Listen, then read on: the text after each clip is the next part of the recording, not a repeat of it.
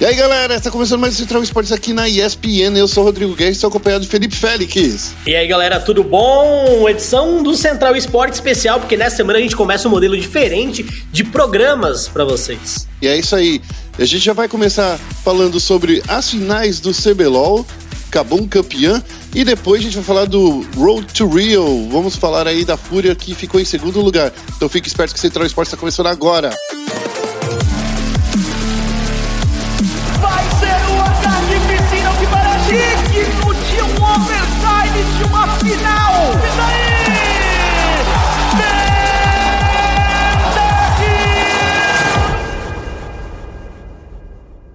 Começando aqui o Foco Nexus, o senhor Felipe Santana Félix. Eu. É, a gente tem que falar aí de uma Cabum que venceu o Flamengo por 3 a 0 uma campanha aí de recuperação, acho que talvez a a maior recuperação que teve na história do, do, do CBLOL. O que, que você achou aí dessa, dessa grande caminhada dos ninjas? É, eu achei que foi uma surpresa para todos. É, a, Kabum se sagrar campeão. Acho que quem olhou a primeira e a segunda semana é, viu a Kabum jogando e olha agora, é, é possível ver uma Kabum totalmente diferente. É claro que se a gente olhar as três semanas que antecederam as semifinais, a gente já via que a Cabum já era o melhor time do CBLOL e as nossas apostas acabaram se confirmando, não só na semifinal, como na final também, certo?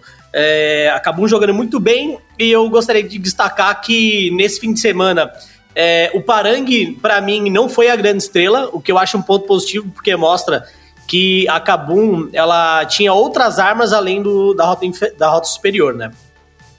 É, o Dudes The Boy também jogou muito bem, ele foi até, inclusive, um, um dos MVPs, né, do, uhum. do, do, campeonato, e o, e o Tuts também, como você mesmo disse, né, é, o moleque jogou demais, então, assim, acabou um, mostrou uma grande evolução.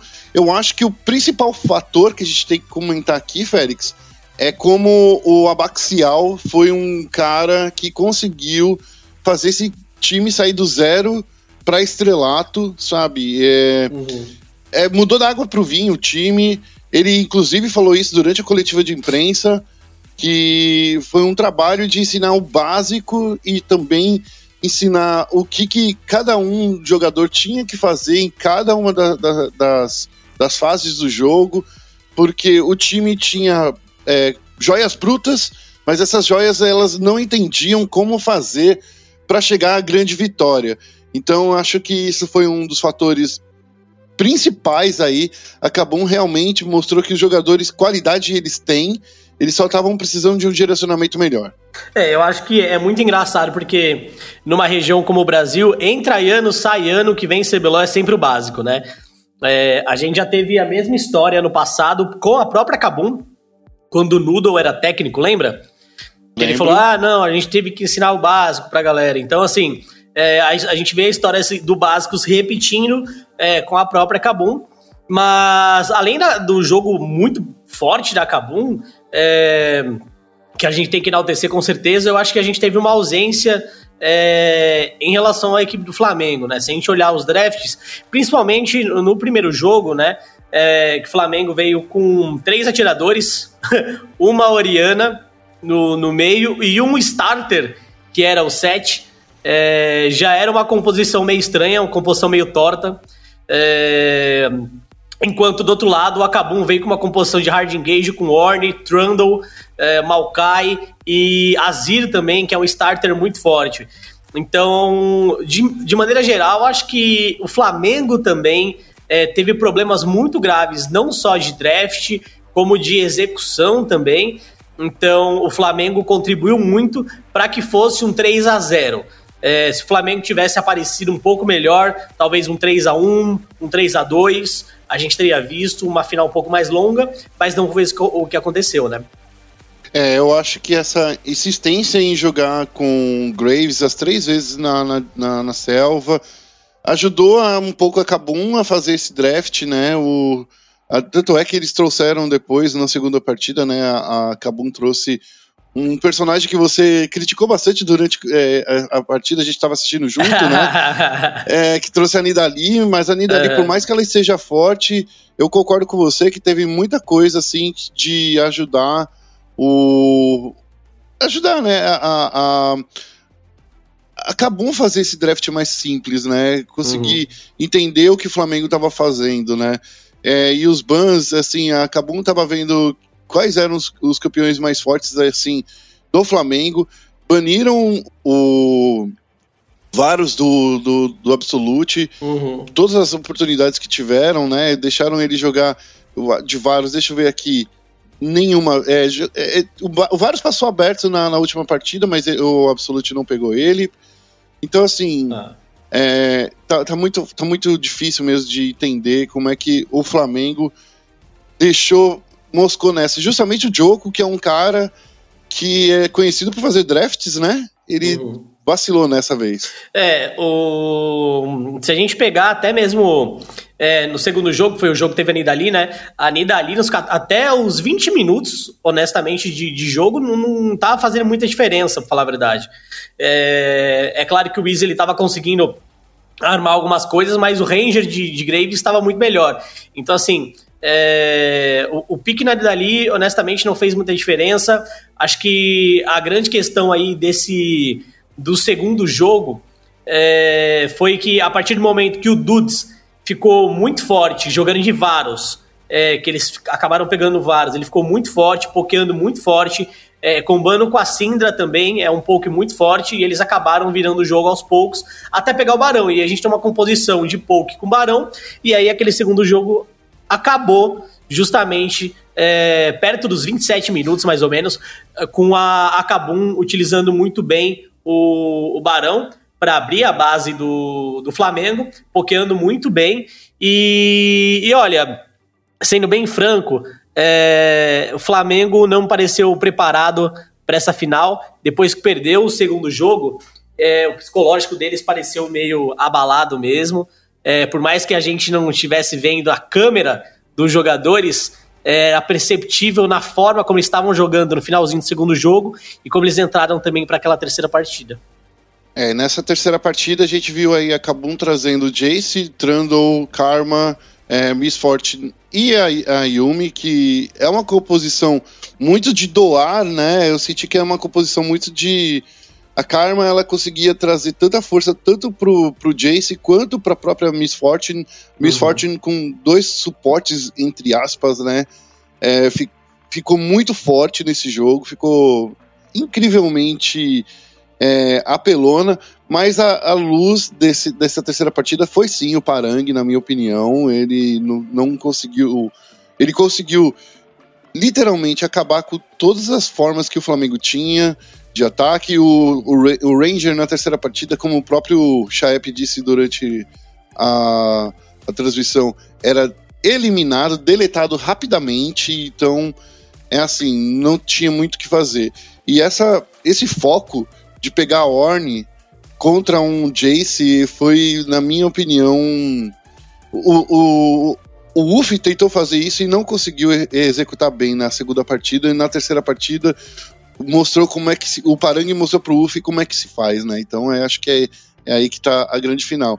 O, o Goku, na minha opinião, na terceira partida foi o jogador que melhor jogou é, no Flamengo. Acho que era o mais estável ali do grupo, mas os outros quatro jogadores, para mim, estavam completamente apagados.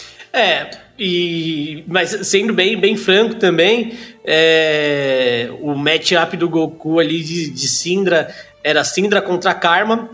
A Karma ela acaba não demonstrando muita ameaça em termos de rota. Ela tá lá muito mais para farmar, para puxar lane, é, tentar pegar o move speed para ir fazer uma side. Então, me surpreenderia se o Goku não tivesse ido, no mínimo, ok contra, contra a Karma, confesso. De maneira geral, acho que o Flamengo errou bastante em relação a deixar o Jace do Parangue aberto. A gente viu que é um campeão é, que a Kabum gosta de jogar, é um campeão assinatura do Parangue também. É, de novo, eu acho que grande parte dos jogos começaram já com a derrota do Flamengo antes mesmo do jogo começar. É... Direto no draft, né? É, direto no draft. Eu não esperava que isso fosse acontecer, eu esperava que fosse uma final um pouco mais é, complexa, uma final um pouco mais difícil, disputada ali é, com um, um, um, jogo xadrez mesmo. Mas não foi isso que a gente viu. Infelizmente, não tem o Mid-Season Invitation para Cabum é, poder fazer valer aí o seu título, indo jogar internacionalmente. É, e o, o CBLOL acaba por aí. Acaba por aí. É, não tem mais nada a acontecer e a gente fica esperando o segundo split agora. É, o segundo split ainda não tem data para acontecer, né? A, a, Riot disse que nos próximos dias será divulgada a data, é, mas a gente fica nessa, nessa espera. A gente vai ficando então por aqui, né? No, nessa parte que a gente vai falar só sobre o CBLOL. Ô, Félix, mais alguma adição aí para falar? Se acha que tem alguma coisa para para destacar, a gente vai ter uma, semana, uma janela de terceira bem curta, né? Então significa que talvez os times venham com as mesmas formações que terminaram o primeiro split. É, eu vi, eu vi um post do Parang também, parece que ele tá voltando para a Coreia do Sul. Sim, o Parang tá voltando. É uma das questões aí que é, o governo sul-coreano tá ajudando as pessoas que moram em outros países, porque ultimamente só tá rolando um voo por semana para a Coreia do Sul, né? É, com destino à Coreia do Sul. Então, é, é, é eu acho que ele vai aproveitar para voltar, para ficar esse tempo aí é, de, de pandemia.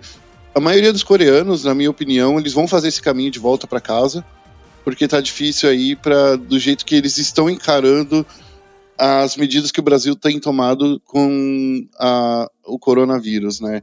E lá na Coreia do Sul a gente sabe que é um dos países que tem a maior é, taxa de aproveitamento, né, de, de, de, de controle da, da doença. É, então, acho que a gente começa a ver aí as medidas do Brasil em relação a essa crise de saúde global interferindo diretamente no, no cenário esportivo. É, a gente sabe que os importes sul-coreanos, aí, principalmente Parang, era uma das peças-chave para Kabum. E a gente também tem que ver como é que os outros times vão, vão fazer. A gente já teve o Lucy deixando o Flamengo justamente pelos mesmos motivos que fazem o Parang voltar para a Coreia do Sul.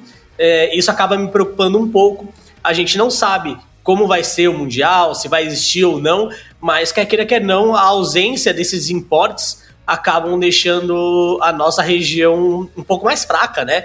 É, eu não vejo, eu não tô vendo pelo menos esse tipo de coisa acontecer em outros países, como Estados Unidos, ou até mesmo é, na Europa ou Turquia.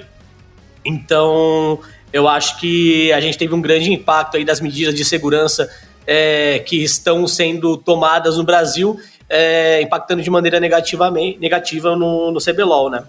Ou nos times do CBLOL.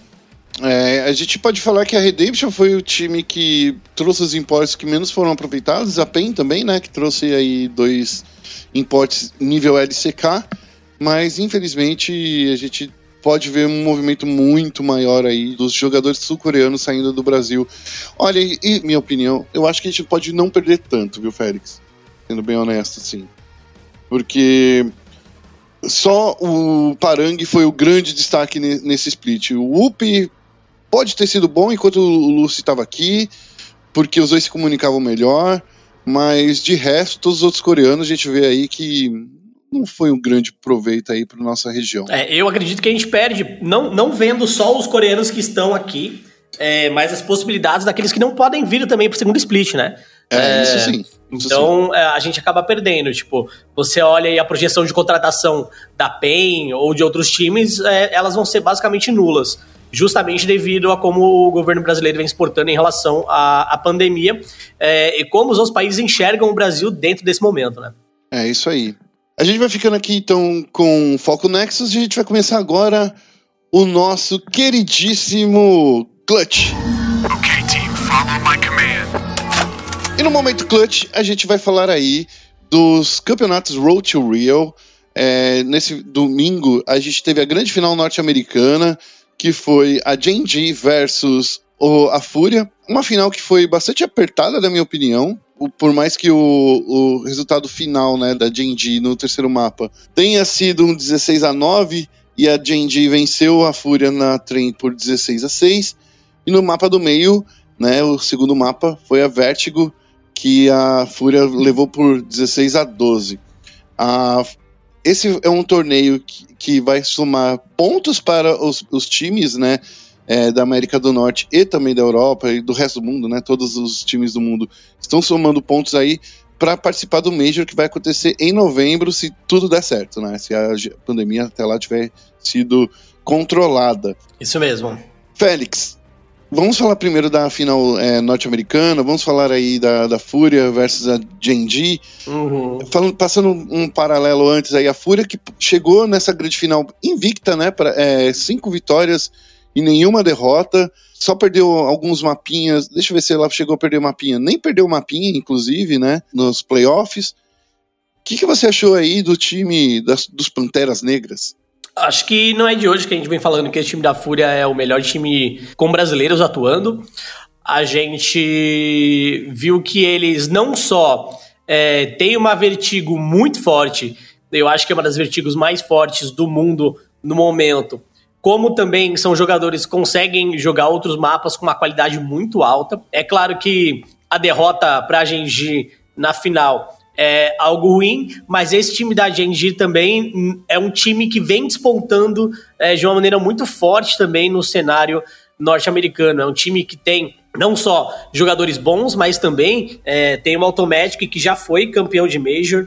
Então é um time muito forte, é um time que tem gente gabaritada, é um time novo que, cara, de fato quer chegar, quer estar tá lá e, e eles estão galgando o espaço deles. Então, acho que assim, não a, a perda pra Genji não é de todo ruim. É claro que a gente quer ver a Fúria sendo campeã. Já é a segunda final que a Fúria perde pra, pra Genji. Se não me engano, a, a última derrota foi na, na DreamHack. É, né, acho que foi DreamHack. Era. Qual é o nome? Eu, eu não lembro direito. É... Uh, DreamHack Open de Anaheim. É, obrigado. É, então acho que foi, foi lá na DreamHack. Então, assim, é, esse time é um time muito forte, time da Genji. É, não é vergonha nenhuma perder para esse time, mas ao mesmo tempo, de novo, é, a Fúria ela é uma equipe que está chegando e é muito importante você chegar para conquistar alguma coisa.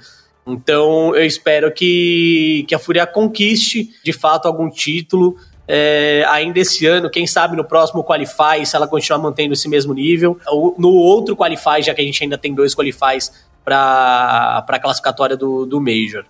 É, vale lembrar também que a gente tem aí mais alguns brasileiros para entrar aí, aí nessas qualifies, esses dois qualifies. O MIBR ainda está na disputa, mas sendo bem honesto, eles precisam, os brasileiros aí, Fallen Fer, precisam ir muito melhor do que foram nessa, nessa fase. É, eles saíram nessa fase aí com, do grupo B, né? Com três vitórias e duas derrotas, né? É, foi bem complicado aí para eles. É, enquanto isso, a, é, porque a América do Norte ela tem é, cinco vagas, né? E nesse exato momento o, o MIBR estaria de fora, estaria atrás da Cloud9, da 100 Thieves, Team Envy, Liquid, além da Genji e da Fúria. Então, assim, o MIBR precisa se reinventar, ir muito melhor nessas duas próximas qualificatórias. Enquanto isso, a gente vai ver aí a Yeah Gaming, que tá com. Eu acho que no fundo da tabela, junto com a Orglass, né? É, e sem falar da Team One, que vai entrar também nesses dois próximos qualificatórios, que também tá fora aí do, da disputa até o momento. É, honestamente, é, falando de, de maneira geral das classificatórias, se você quiser anotar aí o Fone Sport para lembrar depois, ou até conversar com seus amigos, é, a gente tem é, seis regiões que, te, que têm chances de ir ao Major. É, dessas seis regiões, algumas regiões têm mais vagas que outras regiões. Então, por exemplo, é, as duas maiores regiões do mundo no CS, Europa e Norte América, elas têm três spots cada um no Legends. É, e depois a Europa tem seis spots no Challenger. E a América do Norte tem um spot só no Challenger. Ou seja, é, existe uma diferença muito grande, até mesmo nessas duas regiões, é, em termos de, de vagas. Então, enquanto a Europa tem 11 vagas, os Estados Unidos tem 5 vagas. Então, como o Guerra disse, se a gente olhar hoje a tabela do ranking de classificação, dos Estados Unidos, a gente vai ver que a Fúria ela tá em quinto, ela tá na quinta colocação com 1.500 pontos, e a MBR tá com 1.130 pontos. Inclusive, a MBR, ela começou com 300 pontos devido ao Major de Berlim, mas ela acabou perdendo 120 pontos por mudança de roster. Então, honestamente, a situação da MBR hoje é uma situação que eu não vejo a MBR classificando para o Major, é, pro Major do Rio de Janeiro, infelizmente. A situação dela é claro que é, se ela conseguir bons resultados nas duas próximas competições, ela, ela ainda tem chance, ela não está morta. Mas a diferença em termos de ponto, Guerra, da MBR, que é a oitava colocada, para a Fúria, que é a quinta colocada, a gente tem aí 370 pontos de diferença. É, é muito ponto, né, Félix? É, não é pouco ponto, sabe? É, se a gente levar em consideração que o Road to Rio ele premia para o primeiro colocado 400 pontos, então assim, certo. o primeiro colocado é, do Road to Rio, não, desculpa, o primeiro colocado no Road to Rio, é, eu tava olhando o ranking da ESL, o primeiro colocado do Road to Rio, ele ganha 1.600. E o último colocado do Road to Rio, foi a EA Gaming, ganhou 600 pontos. Sim. Certo? Então a gente tem mil pontos de diferença aí. É, do quinto colocado para o décimo primeiro colocado, são 600 pontos de diferença. Então, assim, é, se no próximo torneio a MBR manter a mesma, o mesmo, a mesma colocação, que é 950 pontos ali, sétimo, oitavo colocado, é, e esses outros times que estão na frente da MBR também mantiverem o mesmo desempenho, a diferença e o gap só vai aumentar. É. Ele vai quase dobrar. Exatamente. Então, assim, é uma diferença muito. Quer queira, quer não, é uma diferença muito relevante. É você, primeiro, perder 120 pontos por causa de roster change e você está tendo um mau desempenho.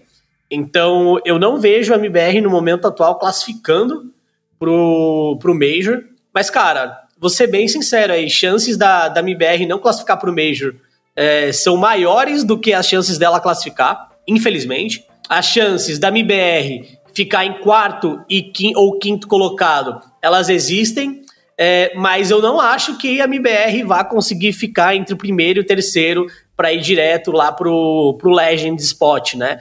E, que é o spot mais alto do Major via classificatória é, norte-americana. Diferente do Coldzera com a FaZe Clan.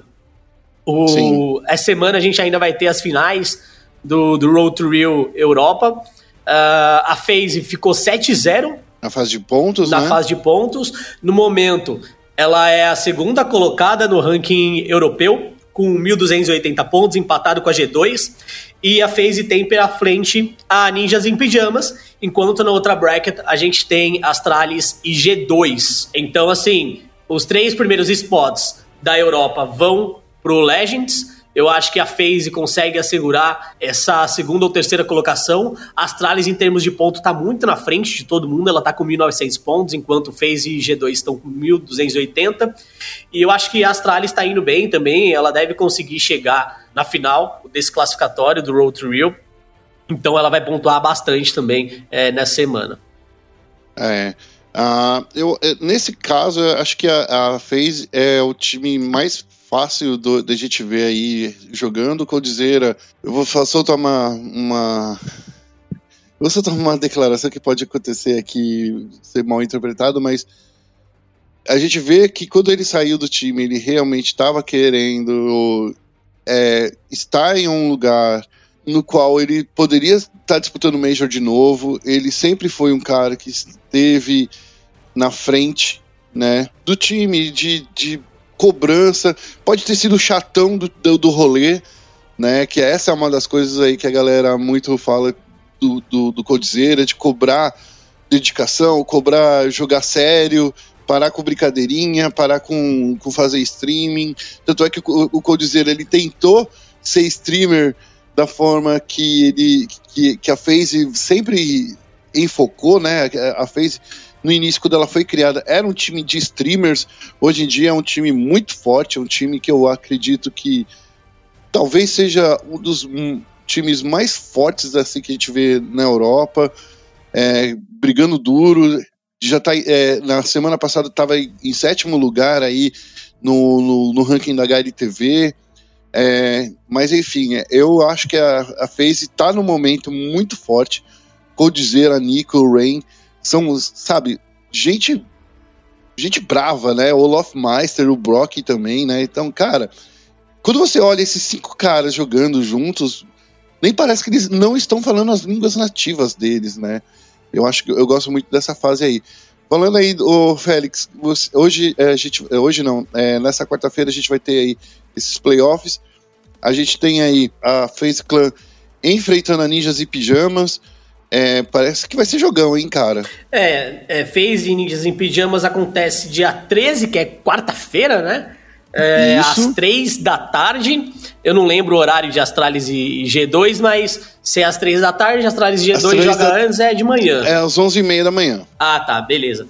É, eu tô marcando a phase porque eu quero muito é ver. É o time que a gente tem que torcer. É, é, é o time que a gente tem que torcer e tal, a gente tem que ver.